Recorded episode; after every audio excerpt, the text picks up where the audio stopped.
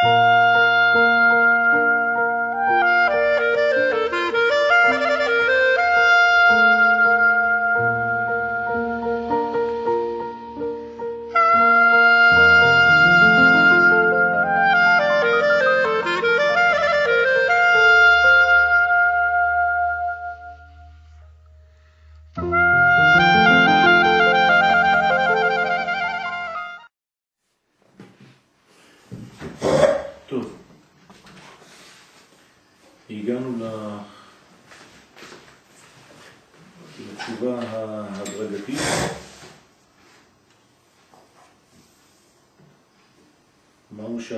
הדרגתית, אה, ישנה תשובה הדרגתית, לא בריקה, הבריקה בקרבו להתהפך מן העומק של הרע אל הטוב, אלא מרגיש הוא שצריך להיות הולך ומטיב דרכיו ואורחות חייו, רצונו, הלך מחשבותיו, ובמהלכו זה הוא הולך, הוא וכובש לאט לאט את דרכי היושר.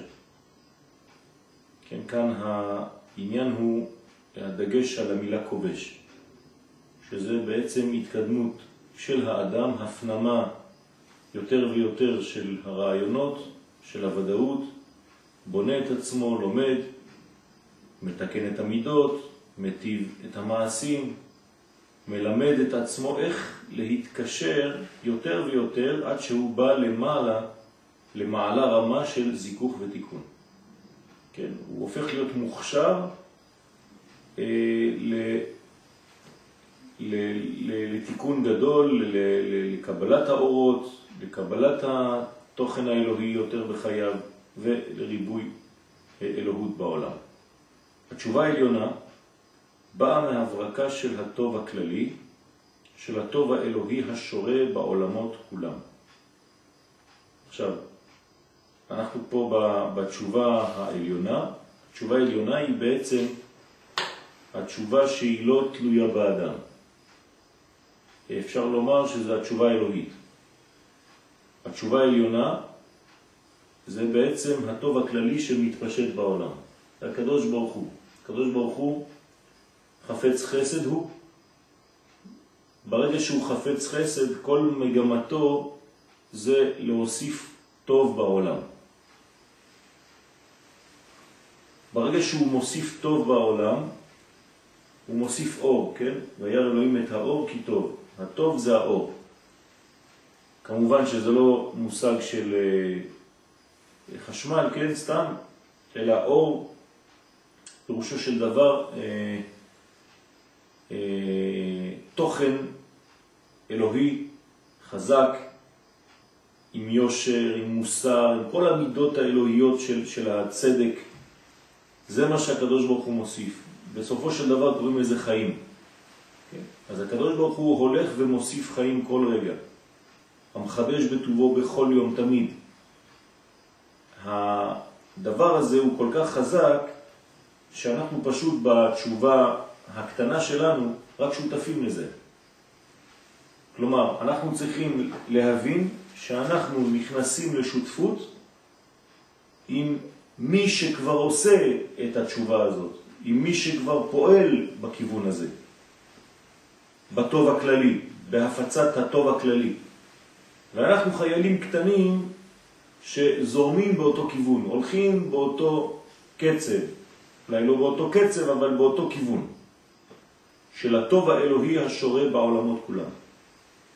אור חי העולמים, נשמת כל האצילית מצטיירת לפנינו בהודה וקדושתה. כלומר, אומר פה הרב ברמז שצריך שיהיה לנגד עינינו שכשאנחנו מתעסקים בתשובה, שלא נשכח שישנה כבר תשובה. אנחנו לא ממציאים משהו, אנחנו פשוט יונקים ממה שקיים, מהתשובה האלוהית הגדולה. של הזרימה שיורדת לעולם הזה, ואנחנו ממשיכים עם הזרימה הזאת, ממשיכים להזרים, פותחים יותר דלתות כדי שיהיה עוד יותר אור, עוד יותר אלוקות בעולם. כמה שהלב יכול לספוג, כן? והלא באמת הכל הוא טוב וישר כל כך, והיושר והטוב שבנו, הלא הוא בא מהתאמתנו אל הכל. הרב כאן ממש ממש מדגיש שהכל מתחיל מלמעלה, מתערותא דלעילא. יש כבר את הטוב הכללי, יש כבר את היושר הכללי, ואנחנו, העבודה שלנו זה להתאים את עצמנו אל הדברים הגדולים האלה. אז לא מבקשים מאיתנו ללכת לכיוונים לא ידועים. זה מתסכל. אה, לך תחפש דברים, אה, חידושים, אה, תורות, לא. אנחנו פשוט צריכים להקשיב לתוכן שכבר קיים, להיות בהאזנה פנימית, וברגע שאנחנו בהאזנה פנימית, בראייה פנימית, ב... כן, שאנחנו פנויים לשמוע את הקול הזה, אז אנחנו מתאימים את עצמנו אל הכל. ואיך אפשר להיות קרוע מן הכל? כן, הרב שואל, איך בכלל אפשר להיות קרוע משם? צריך להיות כל הזמן דבוק למדרגה הזאת. די קרוע. כן, ממש. כן, פרור משונה, מופרד, כאבק דק, כן, שכלא נחשב. ומתוך הכרה זו, אז הרב כאן אומר שאנחנו בעצם המשך של התכונה האלוהית הזאת. ברגע שמגיעים להכרה הזאת, מתוך הכרה זו שהיא הכרה אלוהית באמת, באה התשובה בחיי הפרט ובחיי הכלל. אז התשובה היא, היא דבר טבעי, זה הרגשה טבעית, עוד מעט הוא יביא את זה, הוא יגיד שבעצם התשובה היא ההרגשה הכי נורמלית, הכי טבעית, הכי אה, אה, אה, בריאה של הנפש. רק אם אתה מקשיב לקולות האלה, אתה תהיה בעצם אה, בתוך המנגנון. כן, התשובה היא הרגשה היותר בריאה של הנפש בפרק ה'. אז אנחנו בעצם חוזרים לבריאות. זאת התשובה בגדולתה. פרק ג', תשובה פרטית, מפורשת ותשובה סתמית כללית. מה זה כאן בפרק הקודם פירור משונה? פירור משונה, זאת אומרת שכשאתה מתנתק מהכל, אתה הופך להיות בעצם פירור משונה. כן, כאילו מפוררים אותך לחתיכות קטנות ואין לך בעצם קשר עם הכלל. אז אתה נקרא פירור משונה, מופרט כאבק דק שכלא נחשב. זאת אומרת, אם אתה מוציא את עצמך מהכלל הגדול הזה, אתה כבר לא קיים, אתה איזה מין פירור משונה שהוא כבר בעולם השניות, בעולם הפירוד, כן, חז ושלום, וזה הדבר הכי מסוכן. זה משונה, לא אחדותי אלא משונה. כן, בדיוק. יש תשובה מכוונת נגד חטא. כן, רוב האנשים מתייחסים דווקא לקטע הזה, נכון? תשובה מכוונת נגד חטא. מיוחד, או חטאים רבים, שאנחנו יודעים, מודעים להם, שיש לנו חולשות, יש לנו כמה חטאים שאנחנו רוצים לעשות תשובה, וזה מכוון מאוד לחטא שאנחנו יודעים, לחטא שאנחנו מכירים. זה טוב. יש לך ספר? כן. אין אור שם? מעניין. טוב. רמת את המתגים הקטנים פה של ה... לא, לא. זה אותו אחד, הראשון והשלישי. טוב. אז יש תשובה מכוונת נגד חטא מיוחד או חטאים רבים. כלומר, ממש אנחנו יודעים איפה חטאנו, אנחנו יודעים מה החולשה שלנו, ואנחנו ממקדים את התשובה שלנו לדבר הזה. קיים. זה סוג אחד של תשובה, אנחנו כבר בפרק ג', כן? והאדם שם חטאו נוכח פניו. זאת אומרת, הוא יודע שהחטא הזה מול העיניים שלו, כמו שכתוב בדוד המלך, וחטאתי נגדי תמיד, והאדם בעצם מכוון לעשות תשובה מאוד מאוד מדויקת, כאילו הוא מכוון ברובה לראות על המקום הזה. הוא מתחרט עליו, הוא מצטער על אשר נוקש בפח החטא. כן, האדם זה חלק מהתשובה, חרטה, נכון? וידוי דברים, חרטה, קבלה לעתיד. אז האדם מצטער על זה שהוא נפל בפח הזה, בהחטאה הגדולה הזאת. ונפשו מטפסת ועולה. כן, יש לו איזה מין הר, לכבוש אותו. היצר הרע נקרא הר, והוא צריך לעלות כדי לטפס ולהגיע להיות שולט על הדבר הזה, לשים את הדגל שלו למעלה, בקצה, בפסגה, עד שהוא משתחרר מהעבודות החטאית. אז הטיפוס על ההר הגדול הזה משחרר אותו לאט לאט מאותה עבדות. כלומר, הרב כאן אומר שהחטא מעביד את האדם. האדם הופך להיות שפוט של החטא. כאילו שיש בעצם אה, התרגלות, כן? ואתה לא יכול להתנתק מהדבר הזה. אתה נכנס לאיזה מין מערבולת שיש אה, מנגנון שלא נותן לך אחר כך להשתחרר ממנו. אז אתה הופך להיות עבד של החטא. והאדם משתחרר מזה כשהוא עולה מטפס על ההר. הטיפוס הזה הוא קשה. הוא מרגיש בקרבו את החירות והקדושה. אז לאט לאט את החירות הקדושה הוא מתחיל להרגיש אותה, הוא מתחיל בגלל שהוא עושה עבודה רצינית, הוא עושה עבודה של טיפוס, החטא ממש מול העיניים שלו, הנעימה מאוד אה, לנפשו הנהלאה. כן? הוא מרגיש שהנפש שלו שהייתה כל כך עייפה, כל כך משועבדת לחטא, פתאום היא מתחילה להרגיש איזה מין נעימות פנימית. משהו משתחרר אצלו. באופן אה, פסיכולוגי אפשר שהוא מתחיל, אפשר לומר שהוא מתחיל לסלוח לעצמו. כן? כי יש תכונה שהאדם לא סולח לעצמו, וברגע שהוא לא סולח לעצמו, אז, אז הוא גם ירגיש שהוא עדיין לא נסלח על ידי השם. והוא הולך ומתרפא. זה רק הוא באיזשהו מקום. נכון. זה, זה בעצם הדרישה, התביעה של נשמתו. זה הוא. זה פנימיותו האמיתית, כי אלוהית. כן, הנשמה בתוכנו זה כמו הקדוש ברוך הוא בעולם. אז הנשמה שבתוכנו היא זאת שבעצם שמה אותנו בפני עצמנו, בפני הדין. אנחנו משפטים על ידי נשמתנו בעצם. להיות חילוני אולי זה, זה עודף אה, סליחה לעצמך, כן, דתי כן. זה עודף להעניש את עצמך. נכון. נכון, את האיזון כי זה מסוכן גם כן, המשני, שני העודפים האלה מסוכנים. כן? מה? זה לא פשוט מה אומר. זה נכון. למה לא פשוט? זה, זה לא פשוט, אבל זה נכון. כשאתה חילוני אתה בעצם סולח לעצמך? לא, אז החילוני בעצם יש לו פחות אה, אה, דרישה פנימית. הוא מוותר לעצמו, הוא מב- לא סולח לעצמו. בסדר, אז, אז הוא קרא לזה סולח לעצמו, הוא, הוא מרגיש טוב עם זה. זה ויתור, זה לא עבודה אמיתית. אוקיי, אז אפשר לומר שזה ויתור, אבל עם זה הוא מרגיש טוב, לכן אמרתי זה סכנה.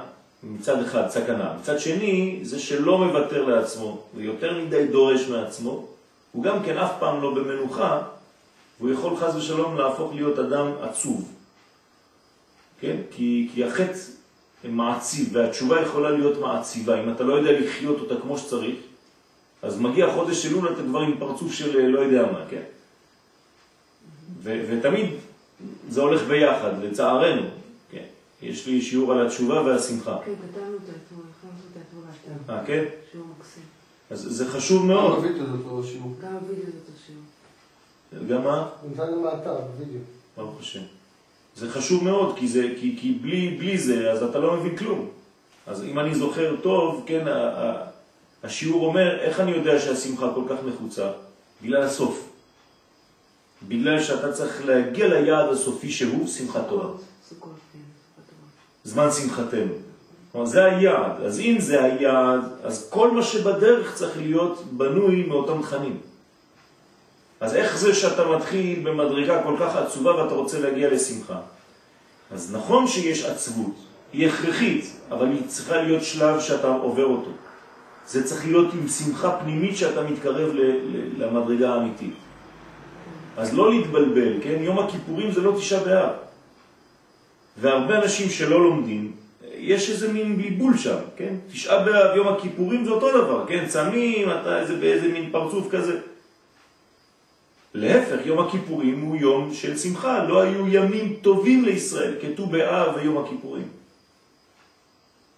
רק היום אנחנו חיים את יום הכיפורים כעצבנות דתית. אבל במובן האמיתי, ש, שבאותם ימים מה היו עושים? היו יוצאות בנות ירושלים וחולות בקרמים. את, את מבינה מה קורה? היית חושבת שאת יכולה לצאת ביום הכיפורים וללכת לרקוד?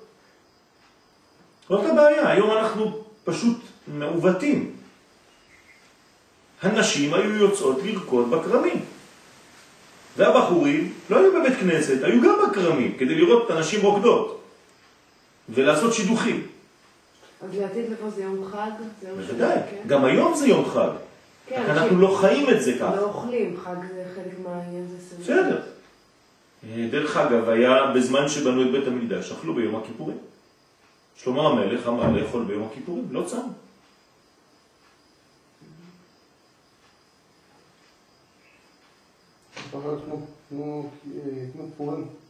כן. והוא הולך ומתרפא. אז, אז, אז כאן אתם רואים שהדגש הוא, הרב קורא לחטא מחלה בעצם. והתשובה היא בעצם ריפוי. אז האדם הולך ומתרפא, והרי אורה של שמש החסד, חסד עליון, וזה הרעו. כן, וזהרי אורה של שמש והחסד, חסד עליון, שולחים אליו את קוויהם. כלומר, ברגע שהאדם מתרפא, כן, אז השמש הוא מרפא, זה קרניה, נכון? של השמש, כלומר שמש כאן זה חסד. הרב מדבר תמיד בביטויים אה, פואטיים של שירה. אז, אז הוא אומר שהשמש, כן, כדי לומר מידת החסד, כדי שאנשים יוכלו לאכול קצת את הרב קוק, אז הוא לא יגיד חסד, גבורה ותפארת, הוא יגיד שמש. שמש שולחת את קרניה, את קוויה, את הזוהר שלה, וזה מרפא את האדם, וזה בעצם הקרניים של החסד. והוא הולך ומתאשר, כי הוא מאשר, כן? הופך להיות מאושר. הולך ומתמלא עונג ודשן פנימי. שהעונג זה בעצם המדרגה הגדולה יותר מהקווי השמש. זה למעלה. העונג זה עליון, זה חוכמה. ודשן פנימי. כל המדרגות הסודיות, הפנימיות, שהאדם מתחיל להרגיש אותן, כי הם הלכו ממנו כשהוא היה בזמן של חטא, בזמן המחלה, יחד עם לב נשבר. תשימו לב, זה לא אומר שהוא יצא מהכל, הלב שלו נשבר, אבל יש לו איזה מין שמחה ועונג פנימיים באותו זמן. ונפש, כן, שחה מדוכאה. כלומר, יש לו דיכאון פנימי בגלל ה... למה פספסתי, למה נפלתי.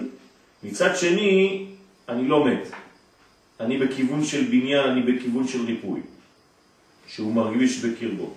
שגם רגש זה עצמו הנאה לו לפי מצבו. כלומר, אומר הרב, גם הדיכאון הקטן שיש לו בפנים, גם זה חלק מההרגשה שנותנת לו תענוג. כלומר, עצם העובדה שאני מרגיש שחטאתי ואני לא מרגיש טוב עם זה, צריך לשמח אותי. כי אם הייתי מרגיש טוב עם זה שאני חוטא, יש כאן בעיה. זה אדם שנוזל לו דם והוא לא מרגיש. אז הוא יכול למות. אז אני חטאתי, והלב שלי כואב, הנפש שלי כואבת, לכן אני בריא. אני חש את חטאי. ברגע שאני חש את חטאי, אני בריא. מוסיף לו עונג רוחני פנימי ושלמות אמיתית. הולך הוא ומרגיש שהוא מתקרב למקור החיים. לאל חי אשר זה לא כבר היה כל כך רחוק ממנו. כן? לפני כמה ימים האלוהים החיים, החסד העליון, המוסר האלוהי, התכונות הגדולות היו רחוקות כל כך. הוא היה רחוק מזה. נפשו הכמהה זוכרת בססון לב את עיניה, את עוניה ומרודה הפנימיים. תשימו לב, הוא לוקח כל מיני ביטויים של הסליחות. כן, לענה מעודי, עוני ומרודי, כן, כל מיני אה, אה, ביטויים שאנחנו אומרים בסליחות, הוא בונה מזה איזה מין אה, שיעור ככה ברמז, בקודים, שרק מי שבעצם אומר את הדברים האלה יודע על מה הוא מדבר. אם לא, זה נראה לך איזה מין שירה ככה יפה. אז נפשו כמהה זוכרת בססון לב. מה זה ססון? מה ההבדל בין ששון לשמחה? לא, בכלל. מה ההבדל בין ששון לשמחה? אם אתה רוצה בספירות, זה יעזור לך. איפה נמצאת השמחה? זה גם בשיעור, אם אני לא טועה. לא. שמחה היא במלכות, כן, בטוח. כן. אה, ששון זה יסוד. יפה. זה בשיעור או לא? לא. או? שלא קראתי כמו שצריך את הכל. כי חתכתי קצת. הש- הש- השמחה היא במלכות, היא בה"א האחרונה. אני חושב שאני כותב את זה באיזשהו מקום. בה"א האחרונה של השם. ששון זה הדרך. שש אנוכי על אמרתך כמוצא שלל רב. שש זה הולך, כן? שש מלשון שש. שש זה יסוד. והשמחה זה כבר האחרונה. זהו, זה לא יישכח. או העיר הראשונה. מה? או העיר הראשונה. הראשונה זה היסוד הפנימי, אבל היא מתבטאת בה' האחרונה, נכון. זה בא מהה' הראשונה. כן, רק משם זה יכול לבוא. זה באמת יפה, כאילו, שבתם, שבתם מים בששון, נכון. ממעייני הישועה. זאת אומרת, מעייני הישועה זה גם אולי יכול להיות... אה, מעיין, המעיין של הישועה זה החוכמה, אבל זה מופיע בבינה. בבינה, ואז זה מתגלה נכון. ביסוד. ב- ביסוד ובמלכות, דרך היסוד. אז שהוא כותב, זוכרת בששון לב את אונייה ומרודה, זה בששון זה היסוד, היסוד, ואונייה כן. ומרודה זה המלכות. נכון.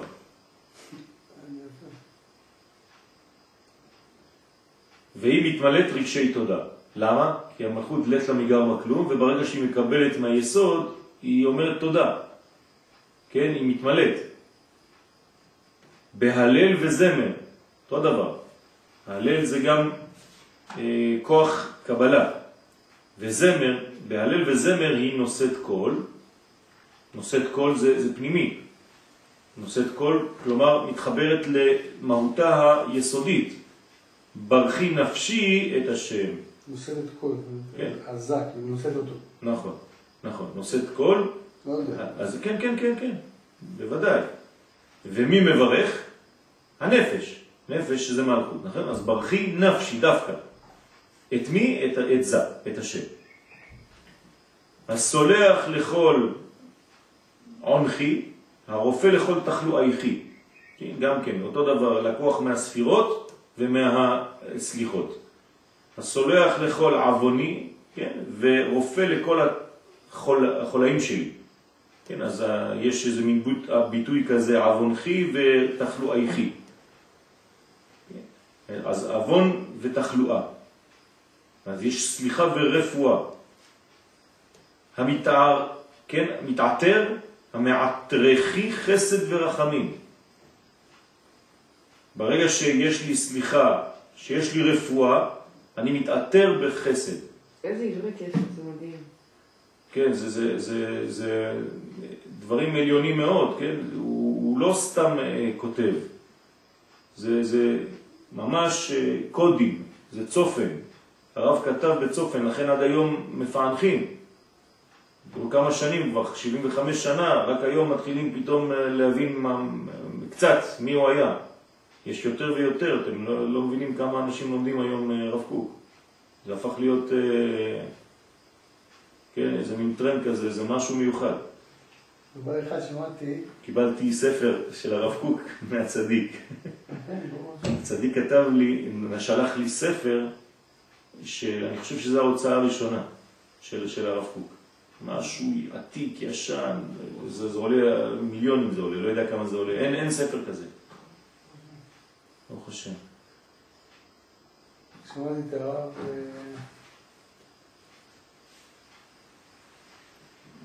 את זה רב, שלו, שהוא אומר שלקחו את הכתב של הרב קוק שהיה בחו"ל, כן, וגם היה תלמיד חכם, כן. אומר, כשהוא בא לארץ. שום דבר, לא, לא, לא, בכלל לא, לא עכשיו זה כתב מסודר, כתב כזה מאוד יפה. הוא אומר, פה בארץ זה כאילו, כן, הקווים האלה, כאילו עוברים דרכו והוא לא יכול לעצור. כן, כן. הכתב הוא כזה. כן, זה, חזק רב מאוד. שרקי, רב שרקי. כן, אז אתה רואה איפה זה, אין היה. אין היה זה חוץ לארץ. אין היה הוא כתב בחוץ. ואורות זה כבר בארץ ישראל. אז זה, זה, זה כבר מדרגה אחרת לחלוטין. כן, נכון, נכון. אז... אה, כמה שנים הוא היה בחוץ לארץ? כמה שנים? כל חייו. הרב קוק היה כל חייו בחוץ לארץ? כן. הוא הגיע לפה זקן, יחסית זקן. כל הזמן אה, רק ביקש, כתב מכתבים לכל הרבנים בחו"ל לעלות לפני השואה. הוא הסתמך על הכתבים של אה, הגאון מווילנה. הגאון מווילנה אמר אה, שצריך שיהיו 600 אלף יהודים כשנחזור לכאן. ואומרים התלמידים, והיו עיניו זולגות דמעות כשאמר זאת. למה? כי הוא ידע בפנים שאם לא יהיו 600 אלף, תהיה שואה. ובאמת בזמן השואה היו רק 400 אלף. וביום העצמאות הראשון היה 600 אלף, כלומר כשהיא חזרנו. המשביע בטוב עדייך, כן? תתחדש כנשר נעורייכי. כלומר, המשביע בטוב, ברגע שהנפש מתחילה להיות שבעה בטוב ומקבלת את הטוב, אז זה כמו עדי. זה כמו אה, אה, אה, תכשיט. תתחדש כנשר נעורייכי, ואת הופכת להיות בעצם חזקה כמו שהיית כשהיית צעירה. אז יש לך איזה מין חידוש, כן, כמו נשר אה, בזמן הנעורים. עושה צדקות השם ומשפטים לכל עשוקים. כן, כל זה דוד המלך, דוד המלך שנותן לנו את, ה, את, ה, את הבניין הזה. אז לכן עושה צדקות השם, כי בעצם החוטא הוא עכשיו במצב של אה, עני, והקדוש ברוך הוא עושה איתו צדקה, ולכן משפטים לכל העשוקים. זה המשפט של העשוק. עשוק בידי החטא, בוא נגיד. האדם הוא כאילו תינוק שנשבע בידיו של החטא. לחטאים יש ידיים שלא נותנים לך לצאת מהם. הם אומרים לך תישארי, תישארי, אל תלכי ממני. הוי, כמה עשוקה הייתה הנפש בעוד מסע החטא, כדרותו, גסותו וסבלו היום. כן? כל זה, זה במצב של החטא שהנפש היא עשוקה, היא לא יכולה לצאת כמו באיזה מין דבק שם. היא נושאת עליה את החטא, כדרות, הכל קר שם, הכל בדיכאון פנימי, חושך, גסות. מה צדיק עושה בימי התשובה? אין לו מה לעשות בעצם. מה זאת אומרת מה הוא הוא עושה? עושה תשובה על עם ישראל, הוא לא עושה לא, תשובה לעצמו, הוא לא מגיע למקומות האלה. בוודאי שהוא מגיע. מבחינתו, כל דבר קטן, יש לו את כל המועקות האלה. כמובן שאצלו החטאים הם לא גדולים וגסים כאלה, אבל פער קטן ממה שהוא אמור להיות, והוא לא, זה. זה יוצר אצלו, הרב קוק כותב שכל החיים שלו הוא בסבל, בדאגה, כמובן לעצמו, אבל כמובן לאומה כולה. אין לו יום של רוגע. כן, מה שהיא אומרת, זה מזכיר לי שמה שכתב הרב אה, רבי אהרון הכהן על, אה, על הרב אה, רבי ישר פרסי, שהיה לומד איתו, והוא היה מסתגף, ישר פרסי היה מסתגף, אז הוא אמר לו די, אתה כבר, אתה, אין לך אתה מה, כבר נקי. אתה נקי, אז הוא אומר לא בשבילי, בשביל אה, משיח, בשביל כן, כן, לקחת כן. מנישואי משיח. כלומר, הצדיק, יש לו תמיד עבודה, הוא לא מפסיק אפילו רגע אחד. כן? גם אם זה לא בשבילו עצמו, גם אם מרגיש ניקיון פנימי, כן, כמובן שיש לו עבודה גדולה. כמו שזה אין סופי. עד אני, כאן. אני, אה, אני זוכר ש... כן, זה מזכיר לי את, ה, את הסיפור על, ה, על התלמידים שהיו רצים אחרי, כן, ה- ה- החסידים הגדולים, בתשליך. כן, כשה, כשהצדיק היה זורק את החטאים, כולם היו קופצים לים. אז אמרו, מה אתם עושים? אנחנו לוקחים את מה שהוא זרק, בשבילנו זה מצוות, העבירות שלו. אני קצת הייתי משוגע כשהייתי יותר צעיר, כן? הלכתי אצל אחד מרבותיי אה, הגדולים שכיבדתי, וכשהוא נטל ידיים, שתיתי את המים של הנטילה. היו לי כאלה יציאות. טוב, אז, אז הסבלו היום מונח עליה, כמה הייתה ירודה וסחופה. כן? כלומר, לא, לא מתפקדת, לא מושכת, אלא אה, אה, אה, מין מועקה פנימית כזאת, ש, שנסחפת אחרי מה שקורה, אין לה כוח בפני עצמה. גם אם עושר וכבוד חיצוני נפל לה לח, לחבל. כלומר, מבחינה חיצונית, יכול להיות שהייתה בסדר, היית מסתכל על הבן אדם הזה מבחינה חיצונית, הכל היה נראה טוב. אבל הנפש שלו הייתה עשוקה בתוך המנגנון של החטא. מה יועיל כל הון? וכאן הרב אומר, מה, מה יעזור לך כל הכסף הזה, כל העושר הזה, אם התוך הפנימי, תוך החיים, הוא מדולדל ויבש. אתה, אתה, אתה לא עשיר בכלל, אתה חושב שאתה עשיר, אתה דל מאוד. ומה מאושרת היא כעת בהרגישה בקרבה כי כבר נרצה עוונה. איזה הבדל יש עכשיו? איך כשהיא מרגישה שעכשיו הרצון שלה אה, הופך להיות רצון אלוהי. אתם יודעים שיש לנו 696 שעות בחודש אלול. כעניין תרצו, תתקבלו. וכל שעה ושעה בחודש אלול אנחנו צריכים לנצל אותה. כן, כל החושים שלנו, כן, שופטים ושוטרים תיתן לך בכל שעריך. כל החושים שלנו, אם אנחנו שומרים אותם, לא רק שאנחנו לא נפגמים ברע, אלא שאנחנו מוסיפים טוב, אנחנו רואים יותר, שומעים יותר, מבינים יותר. החושים שלנו הופכים להיות בריאים יותר, חדים יותר. זה מה שצריך לעשות בחודש הזה.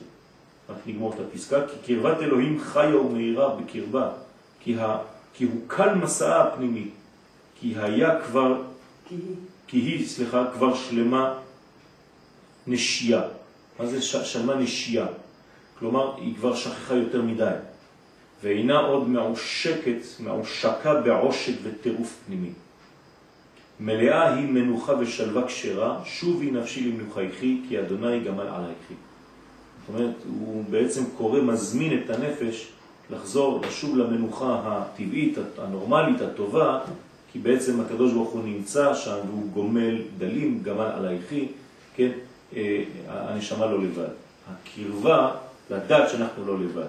אני חושב שהדבר הכי חשוב בחודש אלול, חוץ מהמשחק מילים אני לדודי ודודי לי, זה להרגיש את השייכות.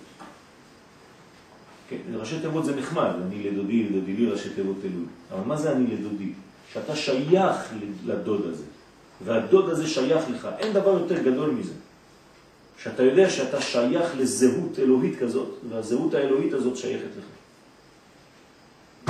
עד כאן היום.